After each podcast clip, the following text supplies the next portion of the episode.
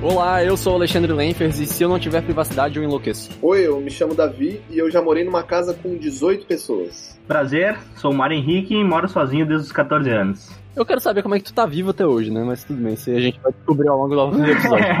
Oi, meu nome é Beatriz e eu sobrevivi um ano inteiro com atum e milho. Muito bem, muito bem. Estamos aqui hoje então para o primeiríssimo episódio do nosso quadro novo aqui no podcast, o Vida na Uni. No Vida na Uni, a gente vai contar nossas vivências e histórias com assuntos diversos que envolvem a faculdade. E para esse primeiro episódio, estamos aqui seguindo a ajuda de vocês pela votação lá no Instagram. Se você não segue o nosso Instagram, ajudauni, eu fiz uma enquete lá para o pessoal poder decidir qual seria o primeiro tema. E o escolhido foi morar sozinho. Então estamos aqui para dar dicas sobre morar sozinho, falar como foi a experiência de cada um e o que você pode esperar para quando você fosse mudar para a faculdade.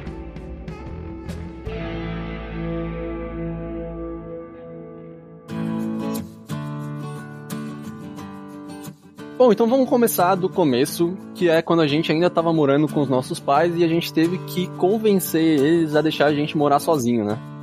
É, como é que foi para vocês, assim? Na verdade, minha mãe queria que eu saísse de casa, expulsado quase, porque eu, eu passei no, no Instituto Federal, né? Aqui do Rio Grande do Sul. A cidade é Bento Gonçalves, continua sendo aqui na Serra Gaúcha, né? Eu sou de Nova Prata, uma cidadezinha pequena. Bento é uma cidade maior, então tem o Instituto Federal. E ela fica a uns 60 quilômetros daqui, só que tem a serra no meio. E aí os horários. Então, tipo, esse percurso de 60 quilômetros de ônibus leva uma hora e meia, duas. Então eu ficava durante a semana em Bento e voltava no final de semana. E aí minha mãe achou que, então, com 14 anos, eu tava pronto para isso. Foi interessante porque meu primeiro ano foi em internato. É um processo que ele dá mais segurança. Saber que tu vai ter, assim, umas regras é, escritas, coisas que tu tem que obedecer, tipo horário de entrada, saída, essas coisas assim. E também alguma pessoa responsável, né, responsável legal pro filho poder sair de casa, começar a vida assim cedo, né, 14 anos. Eu considero cedo. Ah, então tu vai ter o dobro de experiência que a gente, porque tu não, tu não mora sozinho só durante a faculdade, como tu também morou sozinho durante o ensino médio, né? Sim, sim, que foi, foram quatro anos, né, de ensino médio causa que era, era técnico, né? Junto. Então, no meu caso, eu cheguei a fazer um pedaço da faculdade morando ainda na casa da minha mãe. Eu sou de Santa Maria da Imperatriz, assim como o Davi e a Bia. Eu pegava ônibus todo dia para ir pra UFSC, que fica em Florianópolis. É mais ou menos uns 35 quilômetros de distância. Só que no horário de pico isso dava muitas e muitas horas de ônibus, principalmente para voltar. Então era extremamente cansativo e tal. E aí os pais de um amigo meu tinham uma casa lá perto da UFSC, e desde antes da UFSC, a gente já tá, desde a época do, do cursinho pré-vestibular, do final do ensino médio, a gente já tava mirando essa casa, conversando com ele pra gente se mudar pra lá. E aí a gente tava esperando uma reforma ficar pronta, e quando a reforma ficou pronta, então eu falei com a minha mãe, como os pais dele eram os donos da casa, eles fizeram um precinho camarada assim pra gente, a gente não paga o preço normal de um aluguel de uma casa perto da UFSC. E aí isso facilitou, né? E, e eu acabei conseguindo me mudar para lá. Então, esse processo de convencer, para mim, ele, ele, na verdade, ele começou muito antes de eu chegar a esse ponto, né? Porque quando eu tinha 14 anos, é, minha mãe ela já me mandou para morar com uma prima dela, né? Porque ela foi fazer um tratamento muito intenso, né? Que deixou ela muito debilitada. Então ela resolveu ficar morando só com meu irmão mais velho e eu, que seria uma preocupação grande quando eu era pequeno, tinha uns 13 anos, ela, eu fui morar com a minha a prima da minha mãe. Na Austrália? Isso, na Austrália. fala como se fosse na cidade vizinha, assim, né? Tipo, ah, eu fui morar ali com a prima da minha mãe. Porra! É, então, esse detalhe. Mas, então eu fiquei um ano inteiro sem ver minha mãe, isso já foi o início para dessa formação de dependência, né? Sem contar que ela me ensinou, quando eu era novo, eu, tinha, eu participava de um grupo que tinha atividades nos finais de semana, então ela me ensinou com 12 anos a andar de ônibus sozinho por toda a região da Grande Florianópolis. Toda a região não, né? Pro ponto específico. Quando eu tinha uns 18 anos, eu fiz um programa de capacitação praticamente ele inteiro, mas uma parte específica a gente morou numa casa. Eu e mais 17 pessoas. Então a gente dividiu uma casa entre 18 pessoas. Então, isso antes da universidade, né? Onde é que era essa casa mesmo? Era em Haifa, em Israel. o Davi fala Nossa, as coisas. assim. bravo demais. e então, tipo, o próprio funcionamento da casa para funcionar, ele tinha que ser uma coisa muito bem pensada. Então, isso já foi um grande treinamento até o momento que eu cheguei a morar sozinho na universidade.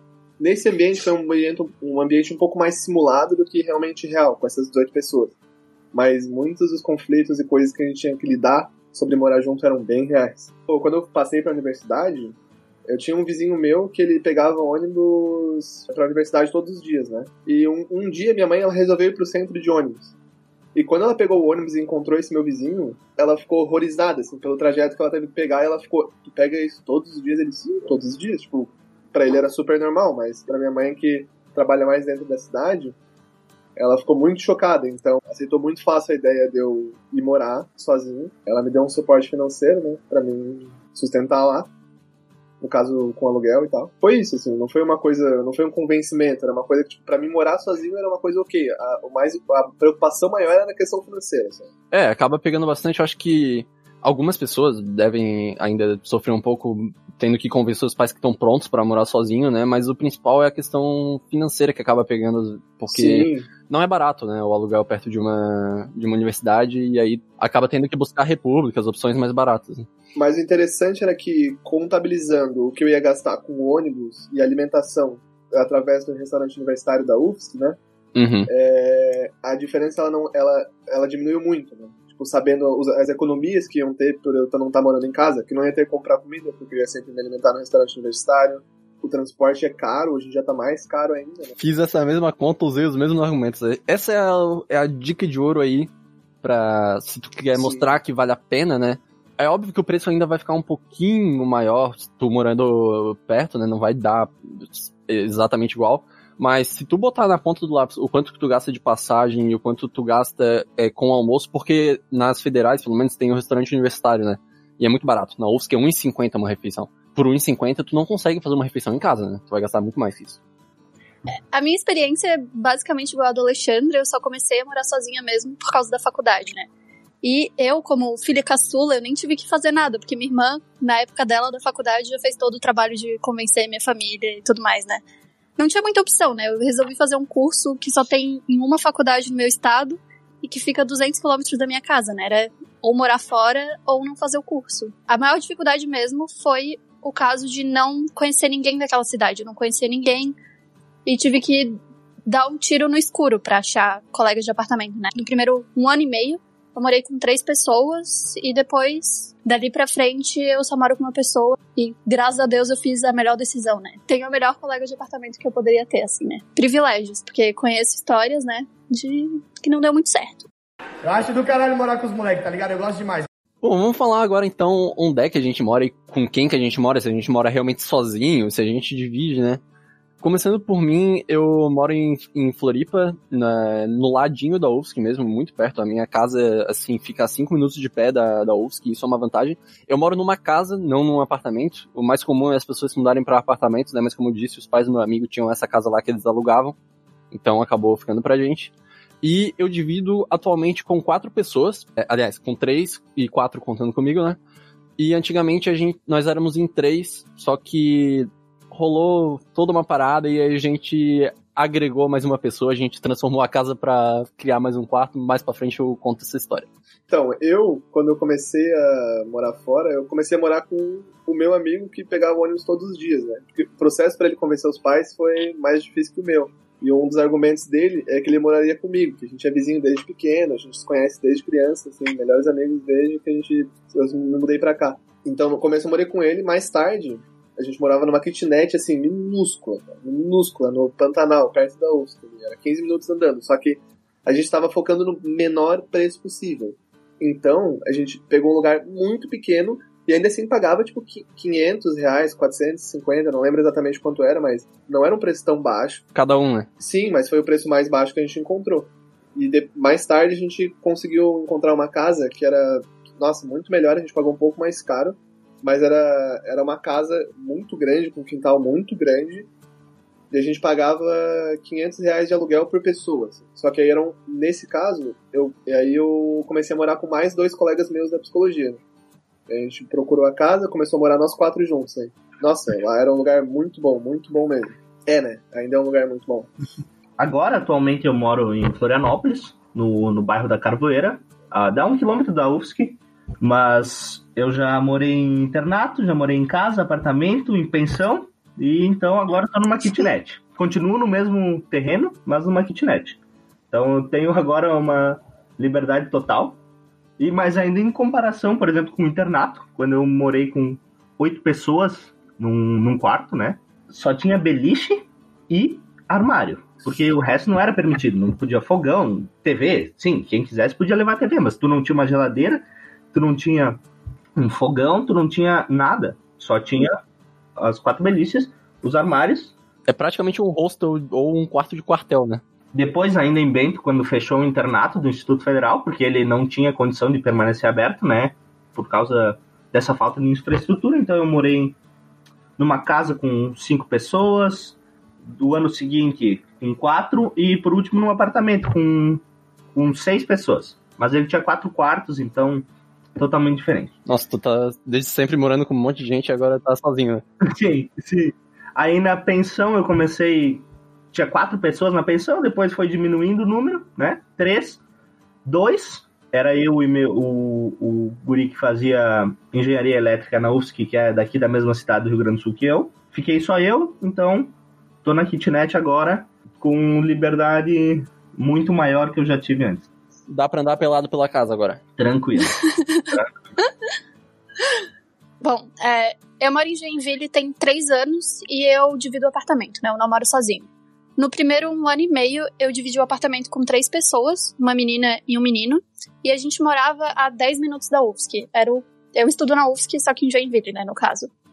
E era o paraíso, assim, sabe? Eu podia voltar para casa, tirar uma soneca, voltar para a faculdade, ter aula, voltar, comer, era incrível. Só que daí, depois de um semestre, a UFSC mudou de lugar em Joinville e agora ela fica na zona industrial.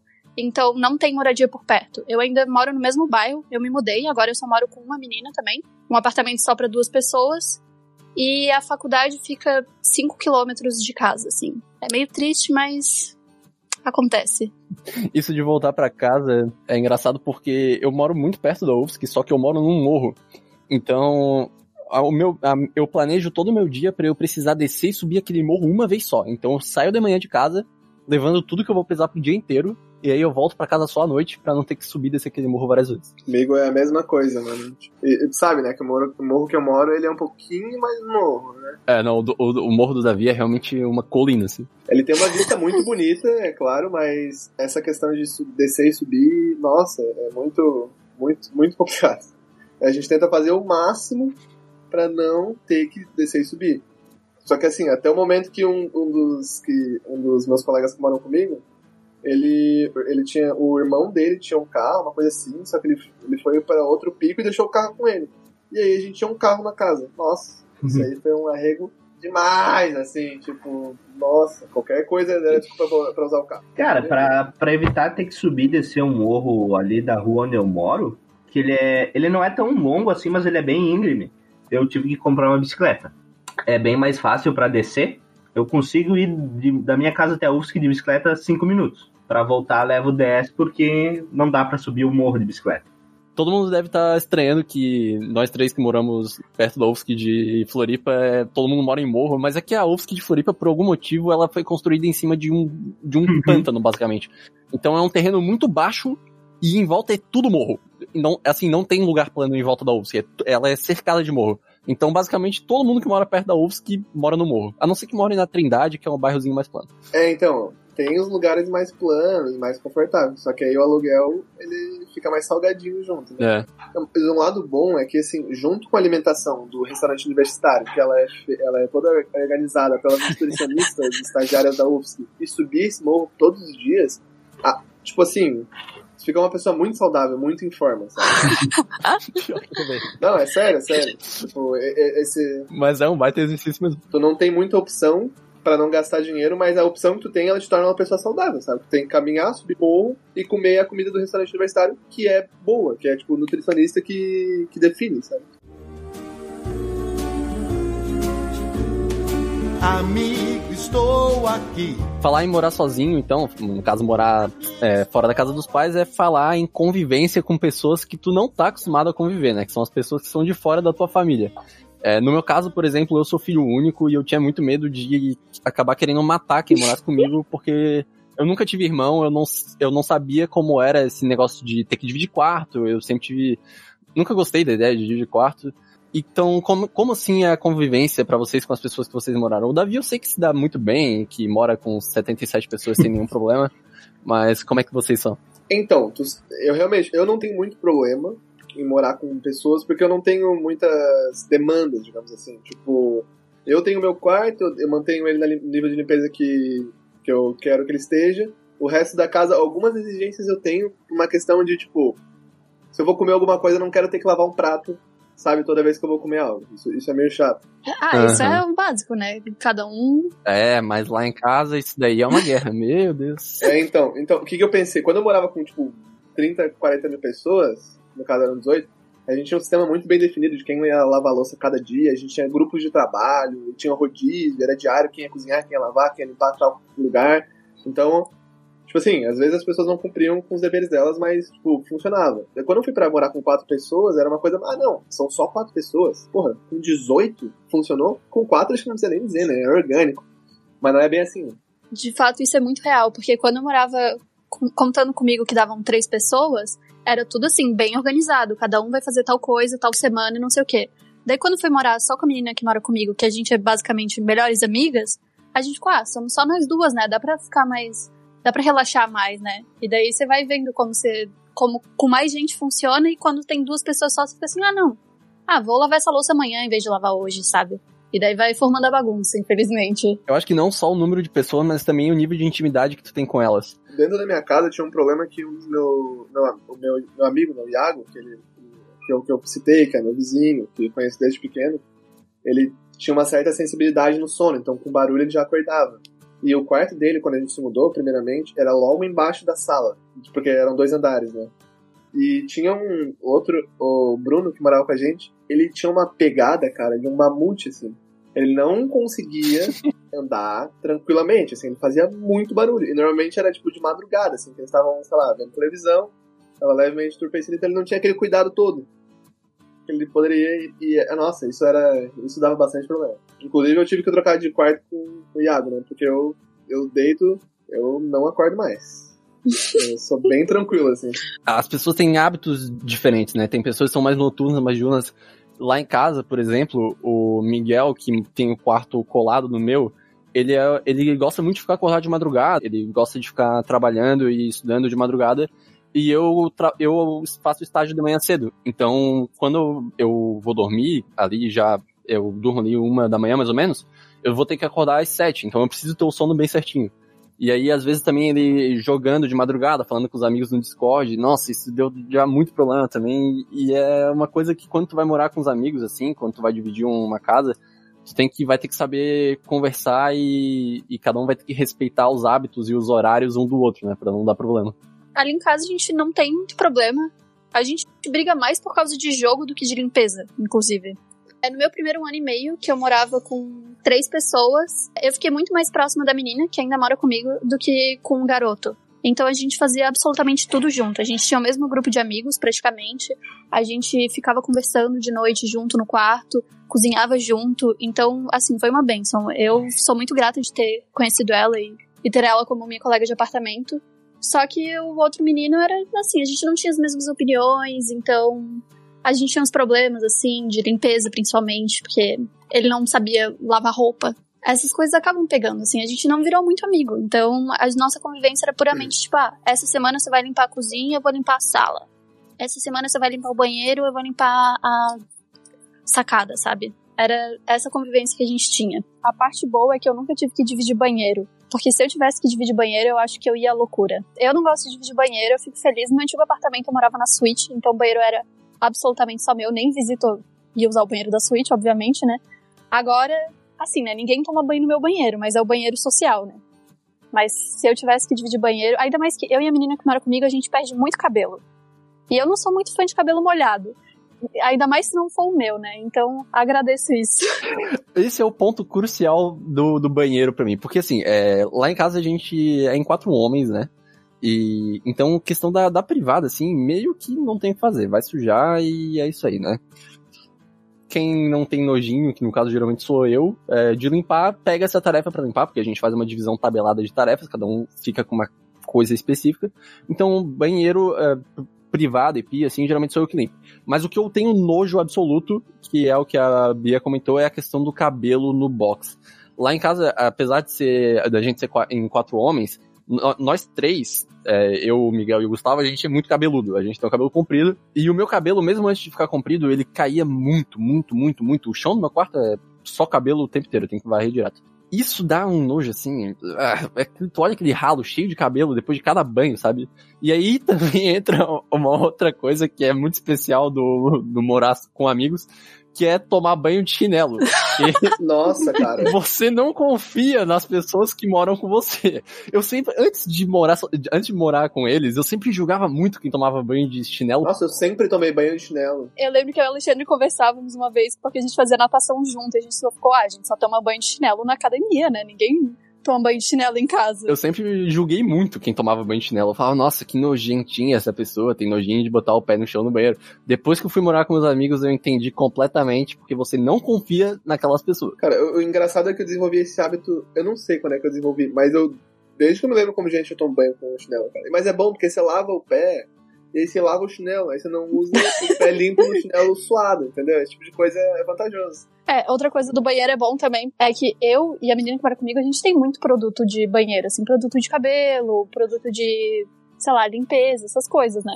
E daí os banheiros do nosso apartamento são minúsculos, então é ótimo que cada uma tem, tem o seu, senão não ia dar pra armazenar tudo, não. É, lá, lá em casa eu sou o cara do cabelo, né? Então, tipo assim, no chão, às vezes, no banheiro, nossa, o ralo, se, é, cada vez que toma banho, se, tipo, fica um chumaço muito grande de cabelo. E os produtos realmente não tinha como compartilhar, porque meu amigo tinha cabelo curto, mais ou menos, ele foi deixando crescer depois, o Iago, e eu tinha cabelo, meu cabelo hoje ele tá com quase 80 centímetros, então eu gasto bastante shampoo. É, então, economicamente, para não ferir o bolso dele, é, a gente usava cada um.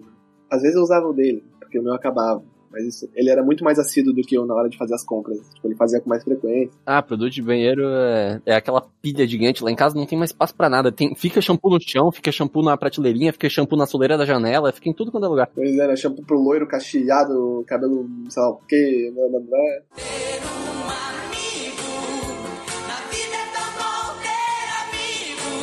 Bom, na verdade, o início da convivência foi complicado, porque como era no internato, né, com oito pessoas no quarto, e tu não conhecia ninguém, foi literalmente um sorteio de quem ia ficar com quem.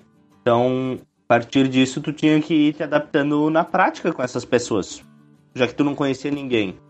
Ou muito provavelmente tu não fosse conhecer ninguém. No passar do tempo, tu vai fazendo amizades com, com essas pessoas que tu mora, né? Só então tu vai poder. No, no meu caso, só então eu pude escolher com quem eu realmente queria morar. Aí fui para um apartamento que tinha só quatro pessoas e as coisas ficaram muito mais fáceis de tu arrumar, né? Por exemplo, a limpeza, cada um limpava o seu quarto, a casa a gente fazia um por semana limpar. E mas no início foi curioso porque a gente não tinha a mínima noção de como que era morar sozinho, mesmo tendo passado um ano no internato, porque lá tu não tinha que fazer comida, Lá tu não tinha que lavar o banheiro, limpar o chão, essas coisas. É outra dinâmica, né? É, então a gente comprava as coisas meio que em conjunto, sabe? Ah, que nem, ah, vamos lá no mercado e compramos um leite pra casa inteira. Que nem é aqui em casa, por exemplo, eu com minha família, a gente tem um leite aberto só. Uhum. Só que quando tu tem quatro pessoas que não são da tua família é muito diferente. Nossa, isso não dá nem um pouco certo. É, a gente começou a pegar na prática essas coisas que, tipo, não vai funcionar um leite para quatro pessoas. Então daí cada um comprava o seu, marcava o que era o seu na geladeira, cada um tinha um andarzinho e tudo mais. Nada é mais engraçado do que abrir uma geladeira e ver três caixas de ovos, tá ligado? Sim, é, era assim, era assim mesmo. Principalmente ovo, que é a principal comida do universitário, né? O negócio mais barato que tem. Toda prateleira tem um pote de margarina e uma caixa de ovo. Engraçado, na minha casa era tudo, tudo junto. A gente comprava as coisas junto, às vezes alguém trazia algo. Lá em Israel ou uh, aqui em Novsk? Tipo assim, aqui, lá era uma simulação de comuna, então essa questão de bens compartilhados era uma dinâmica que eu era acostumado, né? Então quando chegou aqui, eu fui bem. Eu tentei defender isso bastante, assim. É claro que quando tu vê um bolo na geladeira que tu não sabe de onde veio, tu não vai sair pegando, porque tu não sabe de onde veio, não sabe se é pra, de quem que é, para que que é. Então a gente acaba tendo essa noção de respeito, né? Mas tu vai ver uma caixa de ovo, queijo, pão, essas coisas mais básicas eram coisas que a gente compartilhava, assim, quando acabava, alguém comprava. E às vezes a gente começou, a, quando a gente, tipo, começou a ficar ruim, começou a ter controle, assim, ah, eu comprei da última vez, então dessa vez eu compro. E aí a água também a gente compartilhava, tipo. água sim, né? É, água sim, água sim. Em vez de 4 litrões de 20 litros em cima da bancada. E olha, e já fica uma dica muito boa, porque a gente usava um aplicativo de celular que ele é muito bom para controle de finanças da casa, que se chama Splitwise. E nele a gente colocava qualquer coisa, assim, às vezes o Uber para voltar para casa depois do bar. Por ser quatro pessoas e ser do lado do bar, a gente pagava, sei lá, 1,20 para não ter que subir o morro. Tipo, às vezes era isso. E aí isso tudo ia pro Splitwise e ele fazia um cálculo ali, pá, cada um paga o tanto para cada um, ele já repartia quem devia o que para quem, já anulava a dívida. Oh, gostei da dica. É um, é, não, ele é, ele é incrível, assim, mudou a dinâmica de tanto de morar junto, de viajar, de sair fora para comer com as pessoas, às vezes também, fazer tipo almoços em conjunto, sabe, cada um compra uma coisa.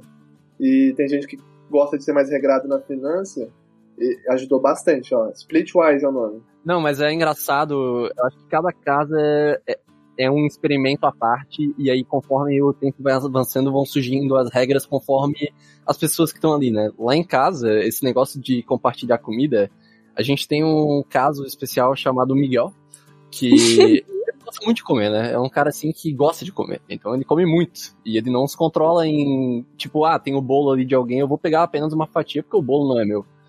Então, a gente teve que, já desde o começo, a gente já se conhecia, a gente já era amigo. Isso é uma vantagem e desvantagem que eu já quero trazer aqui também. Morar com amigo é muito bom. Eu acho que é melhor que morar com desconhecido, porque tem gente que anuncia lá no grupo da faculdade, ah, procuro pessoa para dividir apartamento e tal, e vai morar com desconhecido. Mas morar com amigo é muito bom, só que tem a desvantagem de que aí, se a pessoa é teu amigo, ela acha que, ah, tudo bem, igual a Bia tava falando antes, ah, tudo bem eu não lavar a louça hoje, a intimidade, né? Mas voltando pro, pro rolê da, da comida, então a gente começou a ver o que, que a gente podia dividir e o que a gente não podia. Então, ovo. Tudo bem tu pegar um ovo, dois ovos lá na prateleira do teu amigo, porque, né, ovo é uma coisa barata e tal. Se faltou o teu, a gente lá em casa faz muito, muita macarronada. Então, ah, molho de tomate, às vezes acabou. Tu pega lá da lata do teu amigo e depois avisa, ó, oh, pode pegar da minha e tal. Banana é uma coisa que a gente divide entre todo mundo, porque não dá pra estraga, né? de banana, é. estraga muito rápido, amadurece, né? Qualquer coisa, vegetal, batata, uhum. fruta, essas coisas, tudo compartilha também. E água, como falaram, né? Porque um galão de 20 litros não dá pra ter quatro em cima da bancada, né? Mas quando eu tava na pensão, agora no semestre passado, é, tava só eu e meu, meu amigo aqui da mesma cidade que eu. Então a gente tinha esse conhecimento de, de ser da mesma cidade, assim, ter essa intimidade. E as coisas eram muito mais fáceis, porque a gente de vez em quando ia cozinhar e um fazia arroz pro outro. A gente pegava, ah, minha vez de fazer o arroz, eu vou lá, pego no, no meu saquinho de arroz, faço duas, quatro porções, a gente divide certinho. Um frita o bife pro outro, essas coisas assim. E a gente não tinha problema com as frutas, porque tem uma bananeira lá em casa, né? Lá na, na lá na pensão e ele não comia fruta. Então todas as bananas eram, eram para mim. Era lá em casa tem um pé de acerola e ninguém come acerola. Eu vou passar lá pra colher a acerola, então. Pode passar, pode passar. Dá pra pegar do portão, pô, não precisa nem me chamar. que beleza. Não, mas eu sei como pular lá, tranquilo. E Mário, me diz uma coisa, como é que é morar 100% sozinho, né? Fica a gente aqui tá falando que a gente mora sozinho e tal, mas na verdade a gente mora com amigos, etc, né? Como pra ti é morar realmente sozinho? Não, eu pergunto isso porque eu acho que eu ia enlouquecer completamente ficando sozinho. Na minha fala lá de abertura eu falei que eu precisava do, da minha privacidade e tal. Mas é, é que eu preciso, mas não absoluta, assim. Eu, eu me sinto meio estranho estando numa casa vazia, sabe? Ah, é, é, é difícil. Eu vou dizer que, que é difícil. Teve um, um semestre na pensão que eu fiquei sozinho, né? Era eu e a dona da pensão, já uma senhora. Muito legal, falava sempre comigo. Só que quando eu parava e pensava, bah, até o semestre passado eu tinha meu amigo aqui, a gente fazia tudo junto, a gente ia pra UFSC junto, a gente ia no mercado junto, a gente dividia o Uber, essas coisas. E depois tu não ter mais, a gente só se encontrava de vez em quando, né? É, é, é meio chato. É meio chato e começa a ter vontade de ligar mais seguido pra tua família, essas coisas, né? E como é que é em relação às atividades da casa, assim, que agora, quando só tem tu, não tem quem botar a culpa por algo tá sujo, né? E não tem como mandar alguém fazer uma coisa por ti, então é só tu. Ah, mas se tô só eu, eu não reclamo da sujeira, porque eu tô acostumado com ela, né? É, a, a Não, mas- minha sujeira é muito melhor do que a sujeira do outro. Né? Ah, sempre, com certeza. Mas uma das vantagens de morar na pensão é que tinha faxineira. Então, tu não precisava te preocupar muito. Claro, era uma vez por semana, então assim, as coisas mais básicas, óbvio, né? Tipo, varrer o quarto, lavar os pratos, essas coisas assim. Mas como tinha faxineira, tu não precisava te preocupar muito. Sozinho não tem isso, né? Tem que saber pra que que serve o amaciante, pra que que serve o desinfetante. Ah, pô, passa a ter outra noção. Tu, teus gastos no mercado passam a ser muito maiores no, no setor da limpeza e Sim, né? coisas. Como, como produto de lavar roupa é caro, né? Tá louco? São coisas que a Tá gente só repara depois que tu mora sozinho. Não, mas só os Eu não sei, lá em casa não tem máquina de lavar. Uma coisa interessante de morar só com uma outra pessoa é que às vezes parece que você mora sozinho. Especialmente no final de semestre, que Nossa. todo mundo tem uma rotina totalmente diferente. Tem vezes que eu não vejo a menina que mora comigo por duas semanas. Tá Às vezes só porque a gente tá presa no, ca- no- é, dentro do quarto estudando sem parar, ou fica virando noite estudando com os amigos. Cara, às vezes eu fico tranquilamente duas semanas sem ver ela. Uhum. Lá em casa a gente só se vê à noite bem tarde, assim, tipo, o único horário que tá todo mundo em casa junto é às 11 horas da noite. Entre, tipo, entre 11 horas e 7 da manhã. Em qualquer outro horário, se tu aparecer lá, vai ter no máximo uma pessoa lá contigo. Mas tá os quatro juntos é muito difícil. Quando as pessoas fazem cursos totalmente diferentes, a rotina é muito diferente, né? Não bate. Eu, quando na minha casa é, é justamente isso que acontece, né? A gente tem três pessoas que fazem um curso, são da mesma sala, a maioria das matérias são as mesmas, e outra pessoa que faz um curso bem diferente, tem extensão e pesquisa em lugares bem diferentes também. E então a gente acaba sempre se encontrando. Só que uma coisa que é engraçada, eu faço bolsa. Tipo, tenho alguma uma bolsa da orquestra da UFS. Então quando eu chego em casa, normalmente eles não estão. Porque depois da aula, eles já estão no bar. E aí quando. Aí demora pra chegar em casa. E às vezes não chega só os dois. Chega os dois e chega o pós-festa, né? Chega o pós-bar inteiro na nossa casa. Todas as pessoas juntas. não, a nossa casa era o, era o centro de rolê, assim, né? Sempre, sempre. QG da galera. Aham. Eu já disse isso antes e vou dizer outra vez. A vida passa rápido demais. E se você não parar de vez em quando pra viver a vida, acaba perdendo seu tempo. Aproveitando que tu citou ir pro bar depois da aula, vamos, vamos falar um pouquinho sobre essa liberdade que a gente ganha, assim, que hum, pra muitas pessoas, no caso do Mário e do Davi, eles já estavam mais acostumados, né?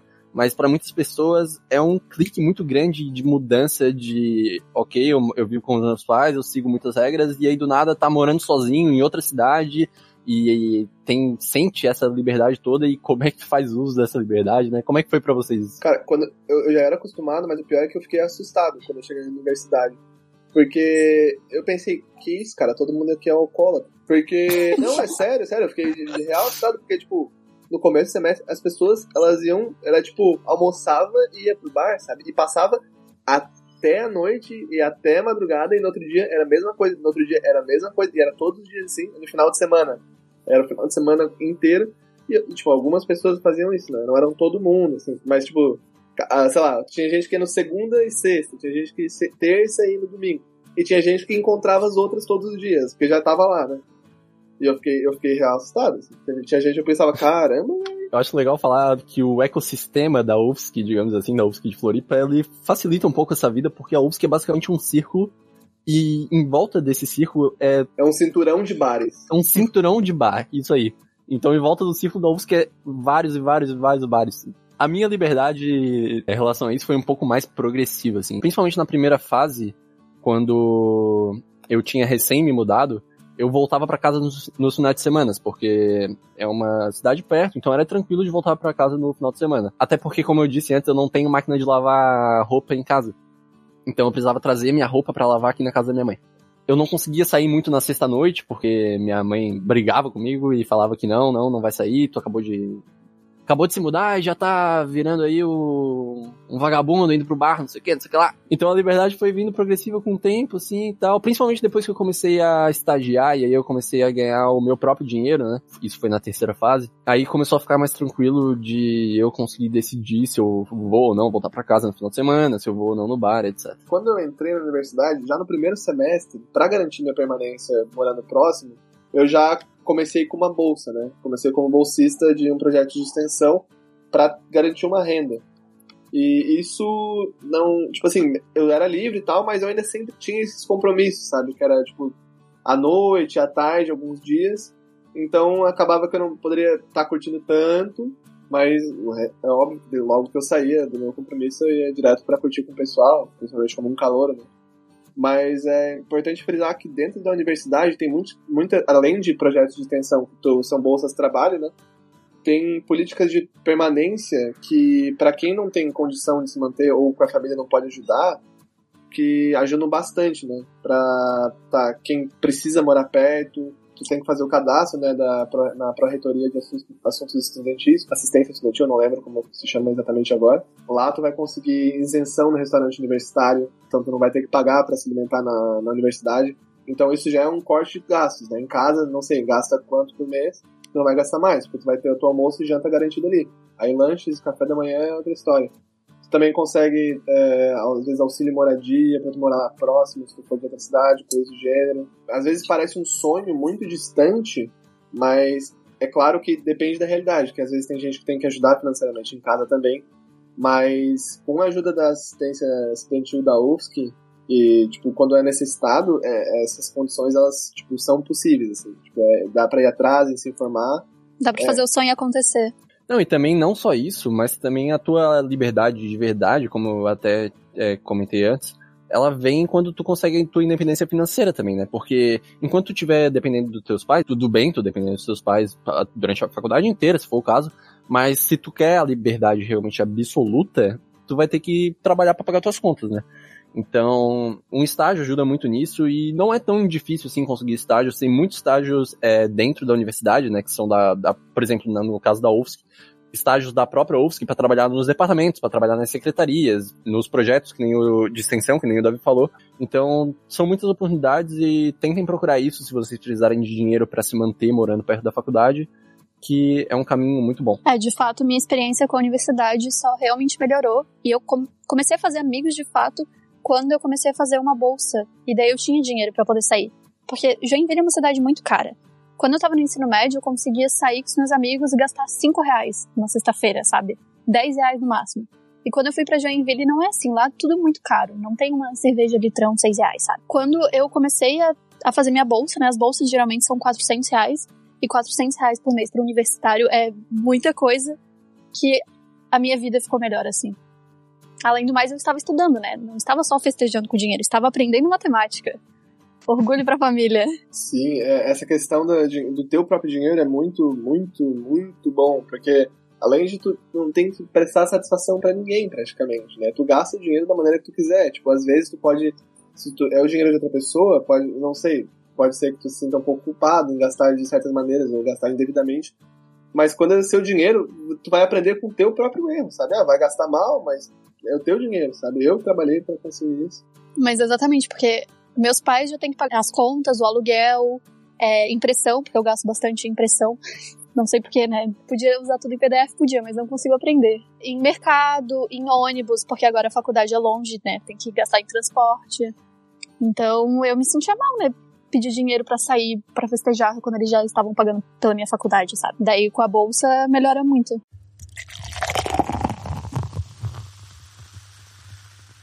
Cara, pra mim, se mudar foi a melhor coisa que aconteceu. Porque eu passei minha vida inteira morando em Santa Amaro, né? Que é uma cidade pequena, não tem absolutamente nada pra fazer. E no meu ensino médio, eu estudava em Floripa, então todo dia tinha que ter todo o transporte, uma hora de ônibus para ir. Você não podia sair à noite, né? Porque o último ônibus era 11 horas da noite. Você não vai ter nenhuma vida. Quando eu me mudei pra Joinville, que tudo era no máximo 3 quilômetros, que o Uber dava 5 reais, nossa, meus três primeiros meses era sair de casa todo dia. Minha família aqui, inclusive, fala, ouvindo eu falar isso, né? Vou falar baixinho aqui. Mas tem um outro aspecto da liberdade que é legal a gente falar também, que é a liberdade de tu ter o teu espaço e tu poder fazer o que tu quiser com ele, né? Tu, então, é uma chance de tu recomeçar, por exemplo, a decoração do teu quarto, que é uma coisa que eu sei que tu se importou bastante, Bia. Sim, eu gosto mais do meu quarto em Joinville do que o meu quarto na casa dos pais. Exatamente porque eu tive total liberdade, né? Eu pude escolher os móveis que eu queria, a mesa, a cadeira, guarda-roupa. É isso, né? É liberdade. Nossa, isso é muito bom, assim. Principalmente quando tu tem padrões, tipo, não muito exigentes para móveis. Porque, assim, a gente encontra muita coisa usada e muita coisa, às vezes, na rua. Que as pessoas, elas jogam para fora de casa e a gente vai e pega. Ou em lugares abandonados também. Tipo, a nossa é, mesa de centro, da sala, às vezes fora, também, era, era um... Não sei como é que fala, aqueles carretel grandão, sabe? Ah, sim, aqueles de madeira. Uhum. Sim, era isso, tipo, a gente ganhava eh, móvel de vizinho, e às vezes era qualquer coisa a gente tava aceitando, sabe? Você pode falar tudo que é por estilo, né? O estilo, você quer um estilo é, meio. É, um estilo retro vintage, rústico. rústico, meio sujo. Não, é porque a gente não queria gastar mesmo. É, mas ó, por exemplo, ao mesmo tempo que meu quarto é muito bonito em Joinville, assim que eu escolhi tudo, o nosso sofá é um sofá velho de dois lugares e a nossa TV fica no chão. Sim, o, o nosso sofá lá de casa é uma coisa parecida, era um sofá com um rasgadão assim no meio. E eu, eu sinceramente, numa época eu tinha um certo nojo de, de sentar e deitar naquele sofá. Eu também, eu passei tanto desinfetante naquele sofá. Aquele sofá foi 80 reais, né? Então, você já tem uma noção. Sim, eu, eu botava um lençolzinho, assim, eu ganhei um lençolzinho, e aí eu botava em cima, assim, aí era quando eu usava. Aí, mas aí eu tinha que lavar recorrentemente. É, a TV no Ah. chão também, a gente fala que é tudo aerodinâmica, né? Porque daí você não precisa ficar forçando o pescoço pra olhar pra cima. Você olha pra baixo ali, ó, tá bem na frente. Essa semana ainda eu tava conversando com o pessoal lá de casa pra gente conseguir um sofá, porque a gente não tem sofá, né? A gente tem duas poltronas na sala. E a nossa TV tá quebrada. E aí o, o Thiago, um dos meus amigos que mora comigo, ele soltou uma frase muito boa que é: Porque a gente tava pra pegar dois sofás diferentes, né? Tipo, um um- da casa de uma pessoa e outro da casa de outra pessoa, então eles iam ser totalmente diferentes, ia ficar medonho na sala. aí eu falei, pô, mas foda que talvez vá, né, ficar meio feio, porque nada combina. Ele- Daí o Thiago falou, cara, nada na casa já combina. Todos os móveis são móveis que a gente achou em lugares aleatórios e foi trazendo. Então, casa de universitário é muito gambiarra. A cortina do meu quarto era um tecidinho fininho, assim, que a minha mãe, que a minha mãe costurou. E eu usava um cano de PVC pra, pra apoiar ela em cima, assim. Nossa, era tanta gambiarra aquela casa. Nessa questão dos móveis, quando a gente foi buscar um dos móveis, é, é importante tu pensar primeiro se o móvel ele vai entrar na tua casa. Porque a gente resolveu pegar um cômodo que ele era de um tamanho que ele não muito bem a gente não tinha como passar ali pra dentro. Um porque as janelas elas tinham grades e outro porque a gente queria colocar no segundo andar. No segundo andar as janelas não tinham grades, então meio que foi uma coisa que complementou a outra. Mas a escada, ela era impossível, era uma escada circular que passa uma pessoa mais ou menos. Se tiver um ombro muito largo, é bom. Eu, eu passo de lado lá. Porque assim, é é meio complicado. Parece é quase um, um poste de bombeiro que eles resolveram botar umas ripas de madeira por volta. Mas, cara, a gente foi, fez um perrengue, cara. A gente tentou botar por fora. E eu trabalho com, tipo, no, por- com rafting, então eu tenho um certo treinamento com cordas. Só que o que eu tinha lá era só uma corda e cara, eu não, não sabia muito bem o que fazer. Eu tentei fazer um sistema, mas o negócio ele era absurdamente pesado. Era tipo um cômodo daquele de botar televisão. Só que ele tinha várias gavetas, então o colega ele usava aquilo como se fosse o armário dele, por causa das gavetas. A gente foi tentando puxar, a gente fazendo força. É, é, tinha uns momentos, cara, de desespero. Que, por exemplo, ah, eu vou lá embaixo ajudar, aí escapava alguma coisa, ficava alguém segurando o negócio sozinho com a corda, tipo, ah, é logo, é logo. E no final, a gente, a gente acabou, tipo, estourando uma lâmpada, a gente quase quebrou o parapeito, porque foi lá que a gente amarrou, a gente ficou com um medo muito grande de destruir um dos pilares que seguravam o telhado. A gente viajou um pouco, né, porque era o móvel não era tão pesado assim. Mas, pô, deu medo, cara. E a gente, no final a gente quebrou coisa, a gente se ferrou muito, assim, porque aquela corda na mão também queimava um pouco. E a gente não conseguiu botar o móvel pra dentro. No final ele ficou só uma coisa meio que assim na garagem lá, legado. Aí a gente usou pra botar, sei lá, fritadeira em cima, coisas assim. Putz, se tivesse dado certo, pelo menos. Cara, era um móvel muito bom. Era um móvel muito bom. Só que a gente não conseguiu. Cara, ele era, era, tipo, sei lá, a rodinha dele. Da... Só pela rodinha. Sabe quando a rodinha gira bem, não trava? Sabe que o móvel foi caro, tá ligado? Sabe que o cara, os caras investiram até na rodinha, quer dizer que tinha dinheiro pra investir no móvel. Mas a gente não conseguiu botar pra dentro. Foi bem chato. É, antes de eu trocar de quarto, esse quarto era do Iago, né? Então ele, ele tinha ele era sensível pro sono, então ele precisava que ficasse muito escuro. Às vezes tinha luz da rua, luz do poste, coisas assim. Então, cara, ele fez uma cortina de papelão e cola quente. Ele produziu, ele foi cortando. E, cara, e ela ficou boa, ela ficou muito boa, ficou muito escurinho o quarto, assim, tipo.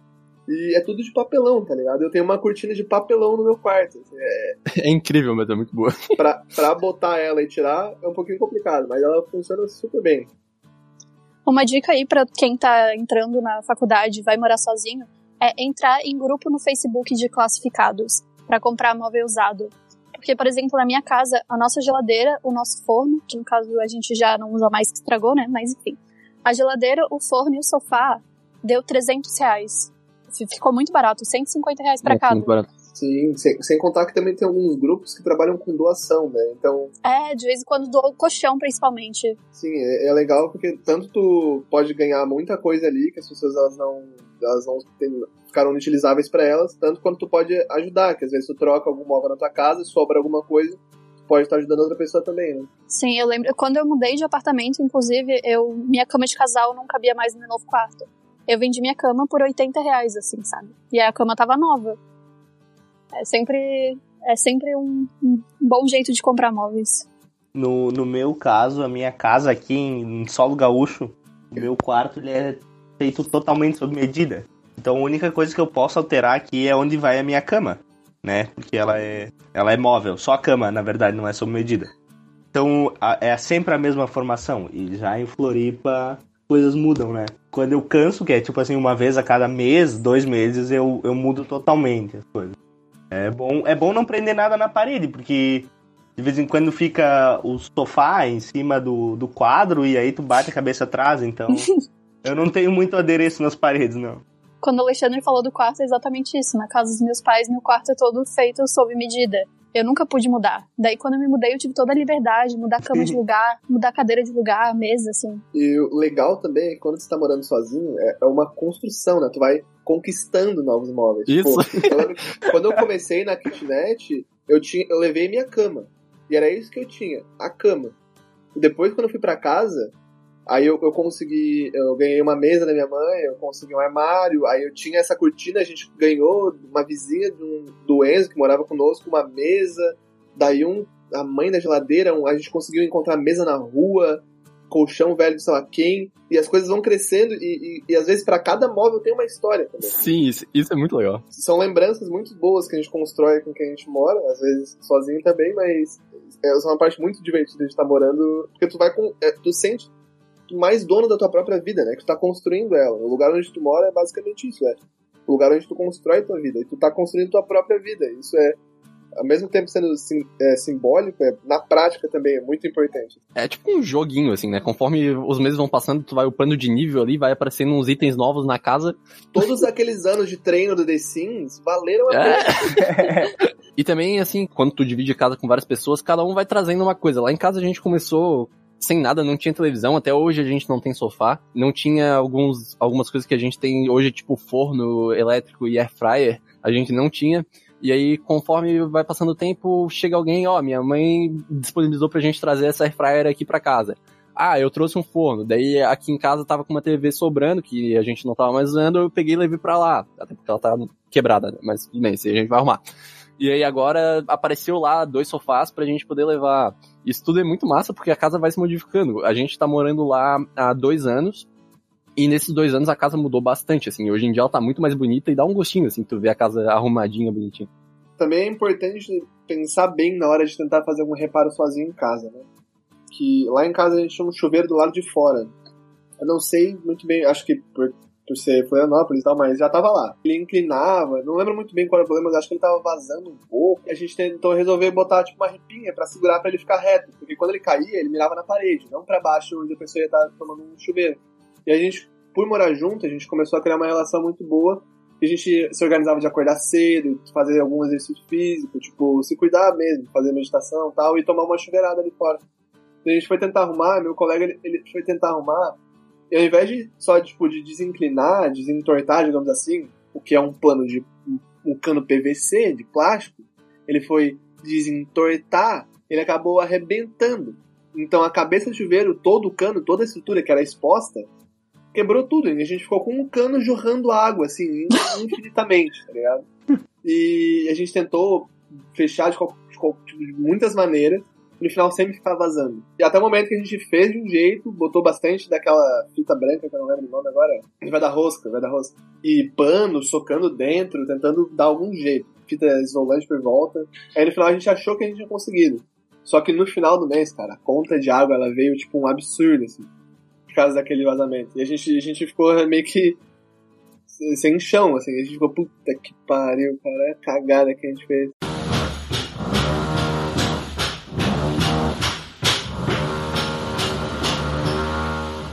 No meu último ano do ensino médio, eu me mudei de novo de apartamento, lá em Bento Gonçalves, e tava dividindo o quarto com o meu amigo. A gente fez um armário com um banco, ou melhor, dois bancos e uma tábua. Ele usava a parte de baixo do armário improvisado e eu em cima. E, tipo, nossas roupas ficavam pegando pó o ano inteiro. Mas como era no último ano, a gente não queria comprar armário e serviu. Cara, eu lembrei agora, o armário que. Esse meu amigo ele é muito talentoso, ele é um artesão, né, praticamente. Ele não fez só a janela, ele fez um armário de papelão pra ele também. a casa de papelão. E, e, ele evoluiu na produção, porque ele começou a produzir a própria cola, além da cola, cola quente que ele usava, e começou a fazer estilização com páginas de mangás é, que ele comprou no sebo, assim, nossa, ficou muito Tava viciado naquela série La Casa de Papel, né?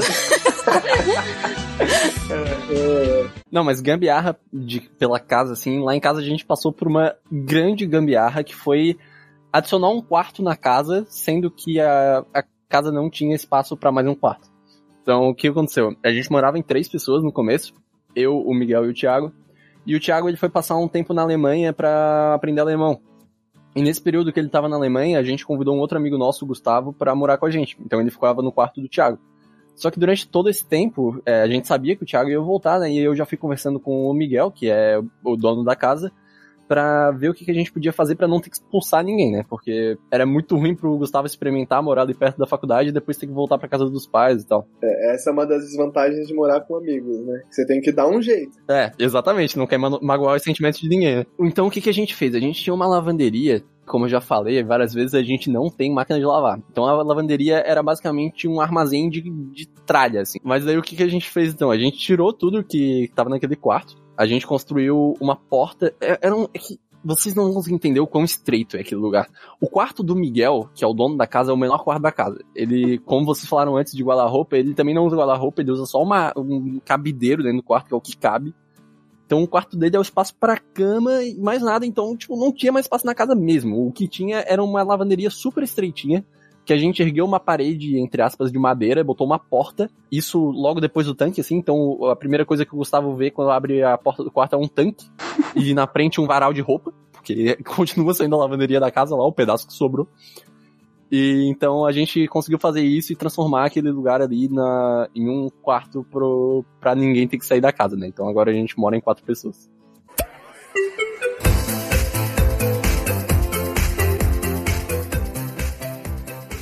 Então, outra coisa de morar sozinho, né, é, principalmente conectado ali ao tema da liberdade, é tu ter a tua casa, então tu pode fazer as tuas festas. Uma coisa é tu chamar os amigos pra casa dos teus pais para fazer uma festinha, porque quando tu mora sozinho, parece que teus amigos, eles... não sei se é geral, mas parece que as pessoas perdem o respeito, assim, tipo foda-se, essa casa é uma casa de universitário, é do meu amigo aqui, ele tá aqui, ó, eu vou quebrar tudo. Não, isso, isso acontece um pouco, assim. eu tenho um exemplo de uma festa que rolou lá em casa que é uma das coisas mais universitárias que já, já aconteceu na, na minha casa, assim. Então, eu tava chegando em casa e era um dia antes de uma festa muito famosa da UFSC chamada Linguição da Automação. Aí eu chego em casa, eu olho pro meu terreno e eu me deparo com uma tenda gigantesca eh, da engenharia civil no meu jardim e embaixo dela uma piscina inflável e um carrinho de supermercado. E eu paro e me pergunto o que diabos está acontecendo ali. Aí eu entro, olho pro meu amigo que é da engenharia civil e falo, oi Miguel, tudo bem? Como é que tá aí? Ele falou, não, pessoalzinho aqui, galerinha, pouca assim, pouca gente, pessoal mais próximo ali, vai fazer um esquenta aqui em casa amanhã pro, pro Linguistão. Ele falou pouca gente, eu levei dois amigos meus de Joinville pra essa festa, pra você ver o pouca gente. Aí eu falei, não, beleza, assim, tá pensando em quantas pessoas, assim? Ele, ah, não, pô, umas cinco, seis pessoas no máximo aí. Aí eu, não, tranquilo, né? Ah, daí eu falei, não, beleza, então eu vou chamar também os dois amigos aí. Daí, daí ele olhou pra mim e falou o seguinte: não, pode chamar uma galera porque a gente conseguiu de graça 64 litros de cerveja. aí eu olhei pra ele, como, como é que tu conseguiu 64 litros de cerveja? Não, tem um bar que é que é ligado com o nosso CA, que ajuda nas festas e tal, não sei o que, eles liberaram pra gente 64 litros de cerveja. Eu, beleza então. E pra que que é essa piscina? Não, a piscina aqui a gente vai encher de gelo e usar para gelar a cerveja. Tá bom, boa ideia, beleza. Entrei em casa, né, chamei ali os, os duas pessoas que eu ia convidar. A, a Bia tava, foi até, chegou aí nessa festa. e aí, beleza, no outro dia eu acordo de manhã, me arrumo, né? A casa tá lá toda arrumadinha, certinho. A gente alterou os móveis de lugar ali pra ficar melhor. E aí começa a chegar gente, começa a chegar gente, começa a chegar gente, começa a chegar gente, pessoas que eu nunca vi na vida, e eu, meu Deus do céu. E eu olhei pro, cheguei pro Miguel e falei, cara, quantas pessoas eu vi mesmo? Não, é que o pessoal acabou chamando mais uma galera de fora, assim e tal. A, a Bia trouxe dois amigos de Joinville, que, né, galera. e foi chegando gente. E no final, no dia seguinte, a casa tava de um jeito não acredito. O chão era água. O chão era. Ah, água não, né? O chão era cerveja, vodka e uísque. era uma lama, assim, de sujeira. E aí fica na, naquela de, meu Deus do céu, cara, vamos ter que limpar isso tudo agora e tal. Felizmente ninguém quebrou nada nessa cozinhão, a sujeira foi mais ali, beleza de bebida derramada mesmo e tal. E o jardim, que tinha virado uma piscina derretida de gelo cheio de cerveja dentro, como eu disse, Joinville não tem vida noturna, não tem festa universitária. Então eu trouxe meus dois amigos mais próximos, assim, pra, pra, pra vir pra essa festa, né? Porque ia ter outra festa junto no mesmo dia. Esse era o esquenta, né? Enfim, meus amigos ficaram tão impressionados que eles perguntaram para mim assim: é sempre assim? E eu não queria falar que não, né? Então eu fiquei, sim, sim, estou acostumada. É sempre assim, sempre uma piscina cheia de gelo, com uma tenda, né? É, mas essa foi uma das coisas mais aleatórias que já aconteceu lá, lá em casa. A, a, piscina ficou lá em casa jogada por muito tempo, porque ninguém sabia mais de quem era a piscina. Eu não sei, o, o Miguel trouxe a piscina lá pra casa, ele não lembrava de com quem ele tinha pego aquilo, então não tinha dono. Ela ficou lá. Depois eu acho que foi jogada fora, sei lá, alguma coisa assim. E a, a outra festa, que foi a tal da festa da caneta, que o Davi até citou antes, o Thiago, ele, como eu falei, ele foi passar um período na Alemanha e a gente decidiu fazer uma festa de despedida para ele. Então, beleza, cada um da casa, né? O Thiago, obviamente, convidou a maioria das pessoas e cada um da casa podia convidar alguns amigos. Então, eu convidei algumas pessoas, o Miguel convidou outras pessoas e tal. O Gustavo não morava lá naquela época. O Miguel, ele é do, da engenharia, né? A galera da engenharia, pra festa, assim, eles são um pouco diferenciados. né? Eles são, eles levam um pouco a sério demais o lance de ficar muito doido e, e, e, né? O que aconteceu? Em algum momento da festa, todo mundo tava já, né, pra lá de Bagdá. E surgiu uma caneta permanente. E o que que os caras começaram a fazer com essa caneta permanente? Eles começaram a escrever na galera que tava dormindo os arrobas do Instagram. Então a galera que tava dormindo largado nas poltronas, assim, nas camas, eles iam lá, arriscavam e tal, beleza. Quando a gente acordou no dia seguinte, a parede da casa tava inteira pintada de azul. Não só as paredes, o lençol que eu dormi. A fronha do é. meu travesseiro e o lençol tava azul.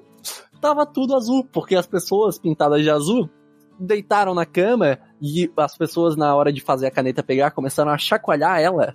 E daí voou tinta para todo lado. E quem disse que a gente conseguia tirar essa desgraça Nossa, da parede? eu lembro, eu lembro que a gente ficou esfregando com água sanitária, todas as paredes. Eu lembro que se iniciou um jogo na noite que era as pessoas elas queriam, não sei, elas ficavam escrevendo não, não era mais nas pessoas dormindo só, era nas pessoas acordadas também. Cada um escrevendo no outro o seu arroba do Instagram. Falando, o Alexandre tá falando, mas o Alexandre desenhou uma flor no meu, no meu braço. É, então.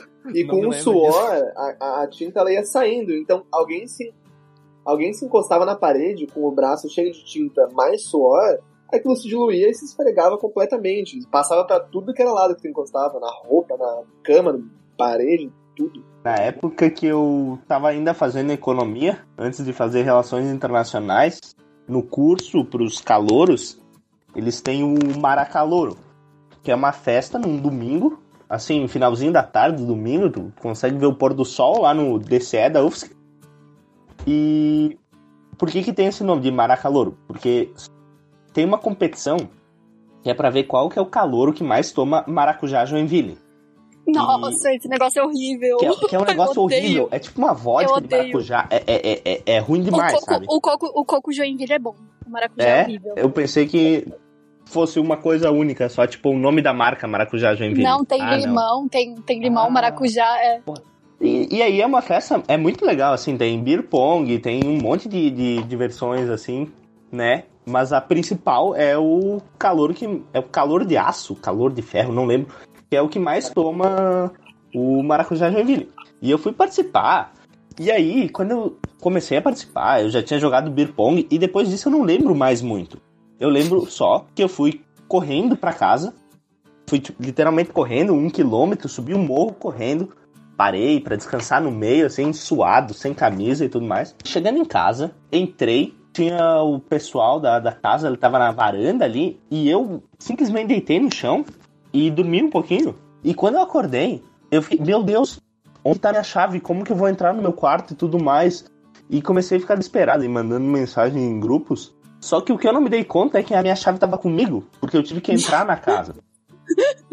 Mas já não tava dentro de casa? Eu, já- eu tava dentro de casa, mas ninguém, eu, eu, eu não tava sóbrio. E, e quem tava sóbrio não era muito inteligente, pelo visto. Eu fiquei um bom tempo procurando e eu tava quase voltando pra ver se eu tinha deixado cair a chave no caminho. Tá, mas tu não pensou em chamar teus amigos e falar: Alô, alguém me ajuda? Não, mas eles estavam junto comigo, entendeu? Só que ninguém falou assim, ah, como que tu entrou em casa? Entendeu?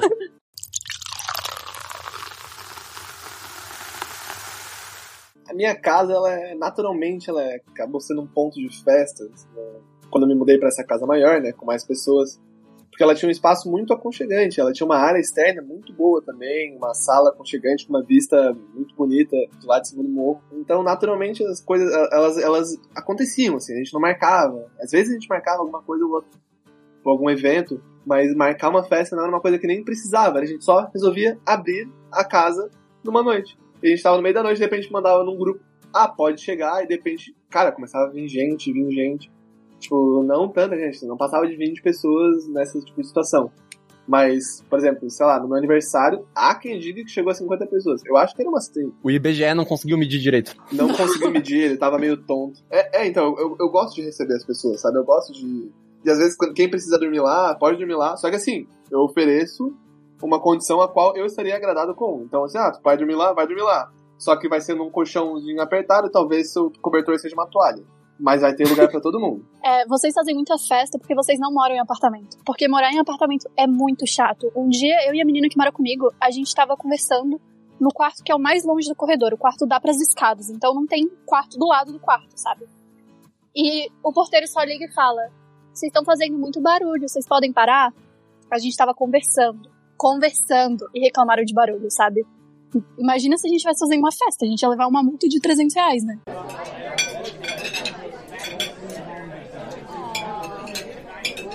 Na minha casa, a gente, cara, é muito legal porque a gente, a gente eu lembro que uma vez a gente fez um, um grupo bem grande de amigos um jantar, sabe? Tipo, coisas que normalmente na tua própria casa tu não pensaria em fazer. Tipo, ah, chamar oito amigos fazer um jantar compartilhado, cada um traz uma comida. Coisas assim, tipo, vários tipos de encontros, não só festas, que são muito proveitosos quando a gente tem o nosso próprio espaço. assim. Principalmente quando tu é amigo de quem tu mora com. Porque assim Uhum. pode compartilhar esses momentos com essas pessoas também. Lá em casa, o tipo de rolê que a gente mais faz é rolê de cozinhar, né? Daí a gente convida nossos amigos, junta os ingredientes. Geralmente a gente faz noite de, sei lá, frango com cerveja, né? Aqueles que você bota cerveja no forno, muito chique. No caso eu não faço, né? Eu lavo a louça porque eu não sei cozinhar. É só esse tipo de rolê que a gente dá, um rolê mais suave, assim. É, mui- é, é muito gostoso ter o teu próprio espaço pra tu poder proporcionar esse tipo de rolê pros teus amigos, assim. Sim, exatamente. Tipo, receber e proporcionar pras pessoas é uma coisa que eu acho muito prazerosa. Eu moro com uma só pessoa, só que a menina que mora comigo, ela namora faz dois anos e pouco. Então, basicamente, eu moro com três, né? Eu, ela e o namorado dela. E a gente tem uma relação muito boa, ele tá sempre lá, eu, eu gosto da companhia dele e tal. Só que eu nunca levo ninguém, é muito difícil eu levar alguém. Porque eu fico envergonhada, sabe? Porque se eu levar alguém, automaticamente tem que apresentar pros dois. É como se eu estivesse apresentando um namorado pros pais, né? Tem uma história muito boa de um dia, semestre passado, que eu aproveitei que eles não iam estar em casa, né? Eu falei, ah, vou trazer alguém aqui, vou ter um encontro, a gente vai cozinhar um jantar, ver um filme. Se vocês puderem chegar bem tarde, eu agradeço, né? E eles falaram, beleza, vamos sair pra pescar. Tinha recém feito meu jantar, tava começando a ver o filminho ali, comendo no sofá. Eles não chegam em casa? Daí eu fiquei tipo, tá, beleza, vocês falaram que iam chegar meio tarde, né? Ok, tudo bem. Daí ele- eles pediram desculpa, né? Ficaram mal constrangidos. Falaram, vou, vamos pro quarto, vamos ficar lá. Não é que o namorado dela não me sai do quarto com um saco de peixe pra limpar, porque senão ia estragar o peixe? Então, a gente tava tentando ver o filme e ele lá assim, meu, me desculpa, me desculpa, eu tenho que limpar esses peixes, senão vão estragar. E a gente lá no sofazinho comendo nosso estrogonofezinho e aquele cheiro de peixe, porque a cozinha é literalmente do lado do- da sala, porque é um apartamento de 50 metros quadrados, assim. Até hoje eu fico indignada, eu sempre fico assim, mano, você ficou limpando o peixe enquanto eu tava tendo um encontro. É por isso que eu nunca trago ninguém.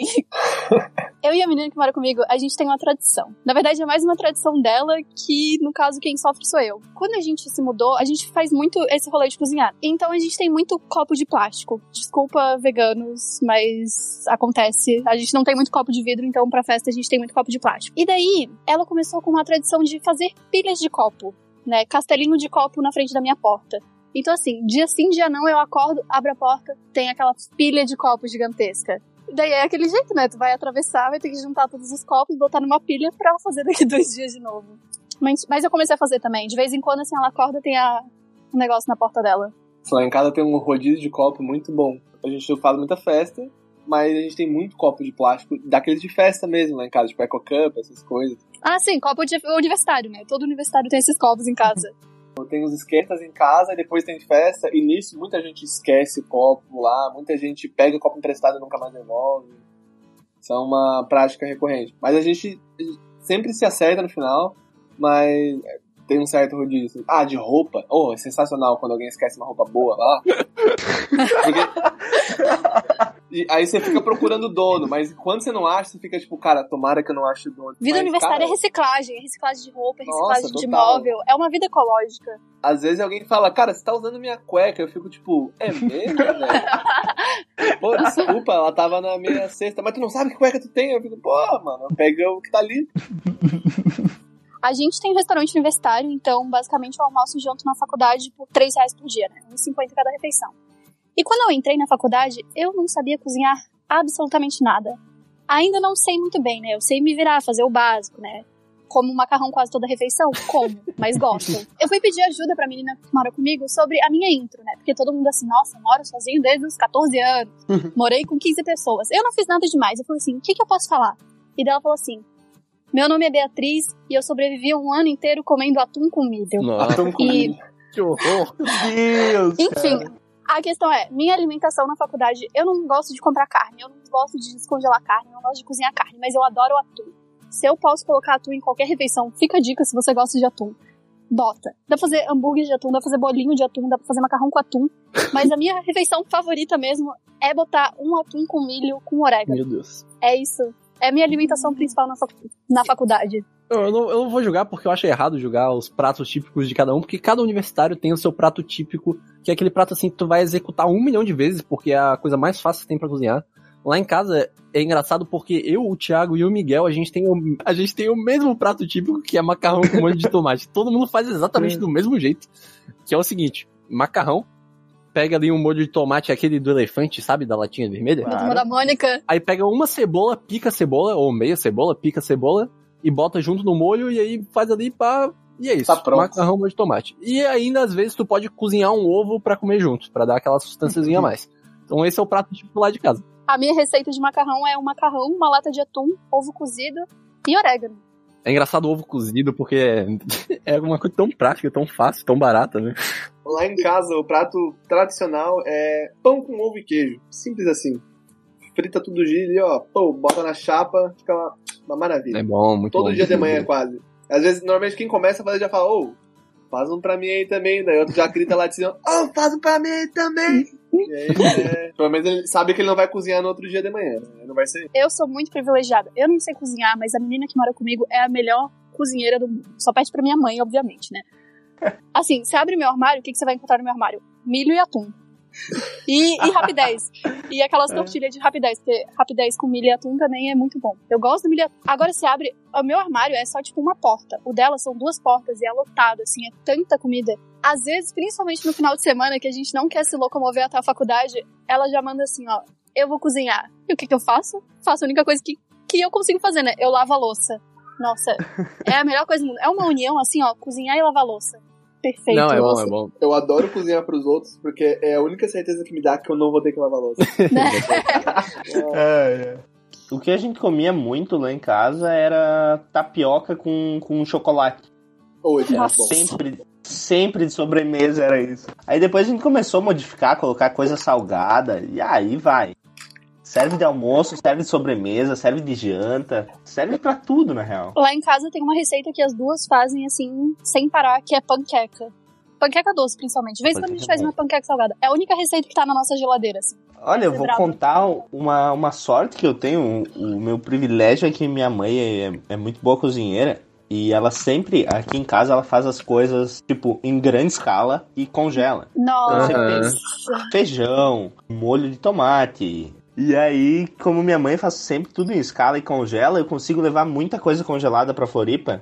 Então, o que eu sei cozinhar mesmo é arroz, é ovo, essas coisas. Mário, diferente de todo mundo aqui, tu tem uma experiência bem diferenciada, né? Que é morar numa pensão. Explica aí pro pessoal como é que é isso, como é que é morar numa pensão. Cara, se tu sai de casa e pela primeira vez, né, vamos dizer assim, e tu não sabe se tu vai conseguir alguém legal pra tu morar, se tu vai conseguir dar conta de tudo, eu acho que a pensão é uma ótima ideia. Geralmente tu vai ter o teu quarto só, né? E as coisas de limpeza e tudo mais, tu não vai precisar ficar responsável. Então tu pode ir te adaptando muito aos poucos. Tu não precisa sair de casa sabendo cozinhar, tu não precisa sair de casa sabendo fazer limpeza, tu não precisa mobiliar uma casa, tu já tem tudo meio que pronto numa pensão.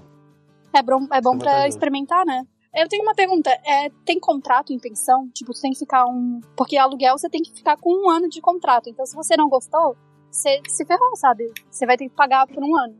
Sim, exato. Eu não sei te dizer se todas as pensões são como as que eu, a que eu fiquei, mas assim, era. Não tinha contrato. Não tinha contrato. Então, se tu quisesse sair, por exemplo, em fevereiro, tu só tinha que avisar um pouquinho antes. Coloca assim, uns 15 dias, uma semana, tu não pagava multa, tu não pagava nada. Então, se tu sai de casa e tu não tem com quem ficar, e tu não conhece a cidade, e tu não sabe se virar sozinho, vai pra uma pensão, Até conhecer alguém, né? Exa- exato. E nem que tu fique só um semestre, dois. Pelo menos tu te ambienta e depois as coisas ficam muito mais fáceis. É muito mais fácil tu ter que te preocupar, por exemplo, primeiro semestre. Ah, pá, tô entrando na faculdade agora. Como que eu vou pegar essa mudança aqui do que é o ensino médio e entrando na faculdade? O que tu não precisar te preocupar de ter alguma coisa extra pra pensar. Além de, ah, como que eu vou pegar toda essa mudança? Só tu te importa só com tuas notas, com essas coisas? porque tua alimentação vai mudar quando sai de casa, tu vai começar a ter noção de, ah, pá, quando tu ouve algum adulto falando sobre boleto, agora sim tu vai entender o que é ter que ter boleto pra pagar essas coisas. Então, quando tu não precisar ter preocupação em limpeza, em comprar móvel, em ter azeite em casa, essas coisas, é muito mais tranquilo uma pensão.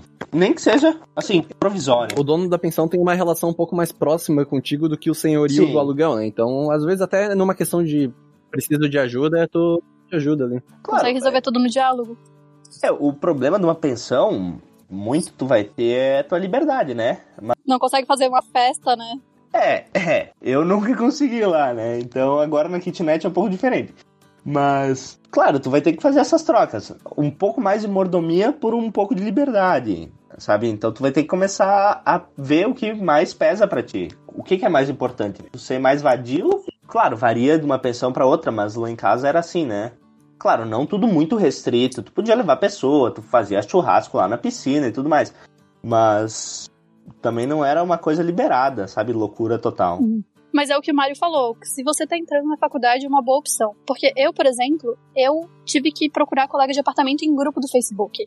Eu não conheci ninguém, eu conheci meus colegas no dia que eu fui levar minha mudança, né? Então, assim, eu tive sorte que a menina que mora comigo, a gente se deu bem na hora, assim. Mas o outro menino, por exemplo, a gente não fazia nada junto, a gente não tinha nada a ver, a gente só morava junto, sabe? Eu agradeço que não foi uma experiência ruim. Mas se eu tivesse ido pra uma pensão, assim, ficado, ter ficado dois meses lá antes de procurar um apartamento, conhecer alguém, seria melhor, talvez, sabe? É uma dica, é uma dica boa.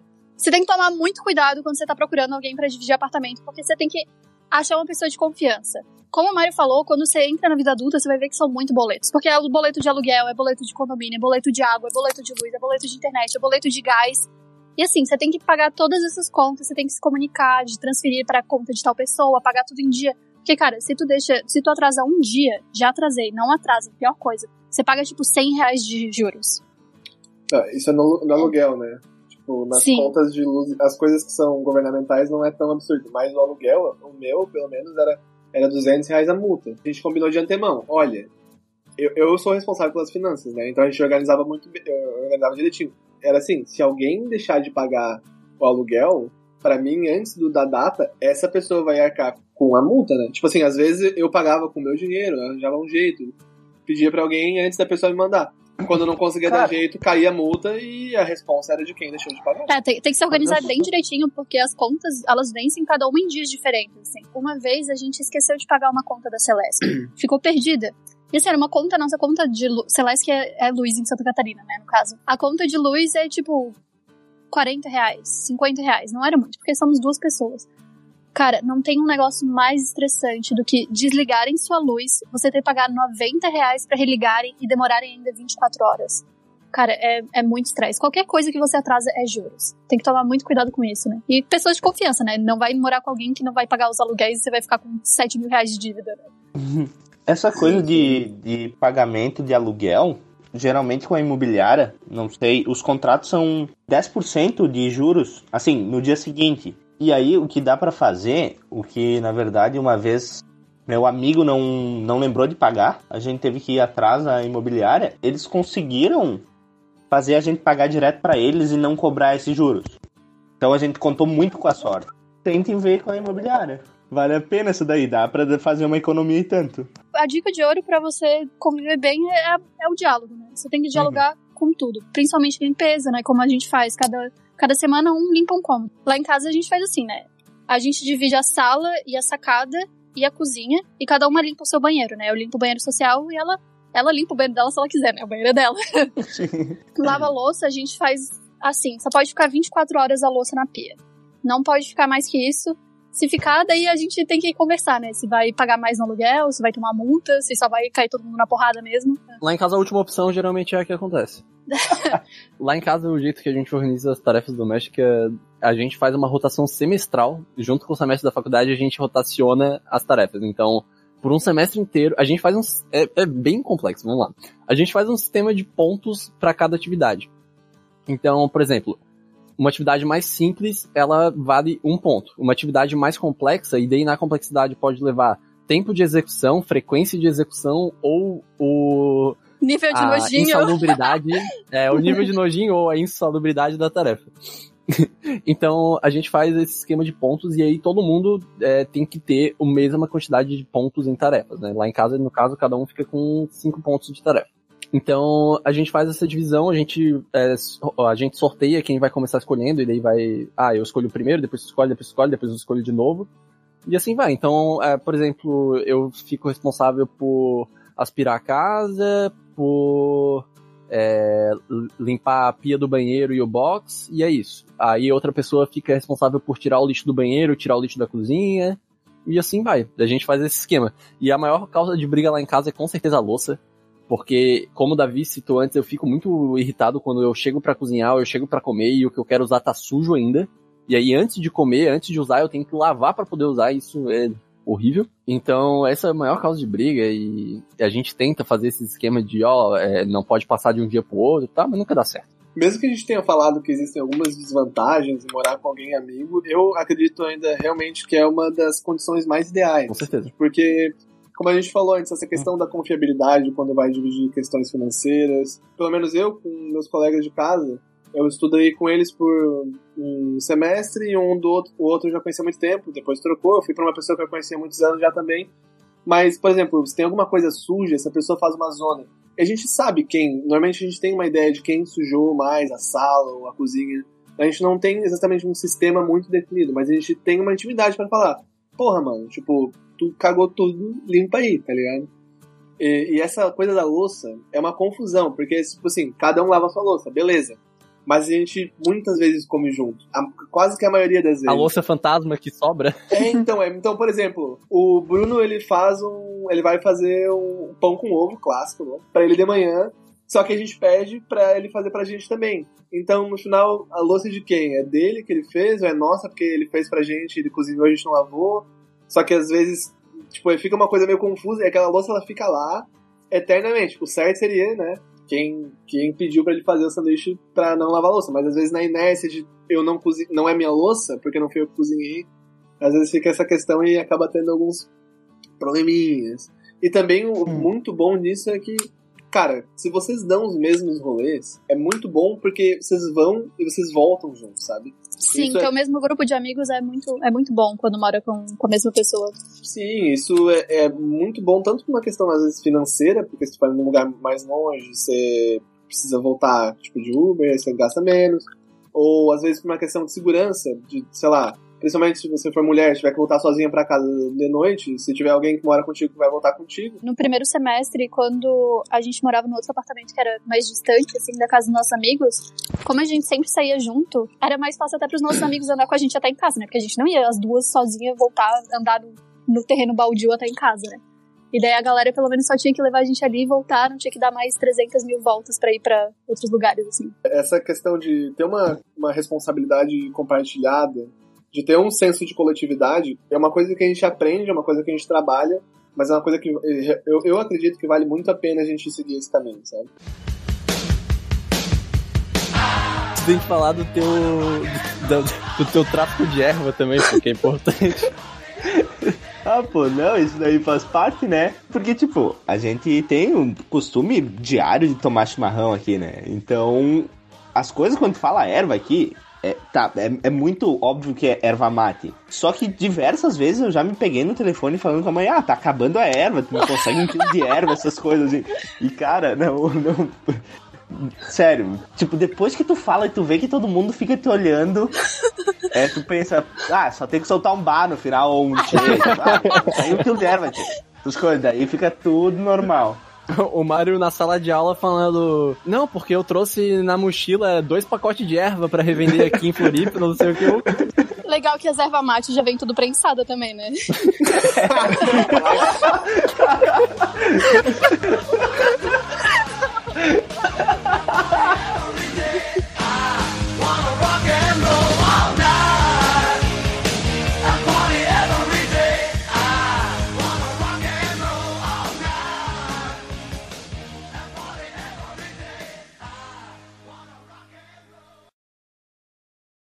No outro dia eu comi peixe frito, né? Então tava tudo, tudo certo. Valeu, valeu a pena no final.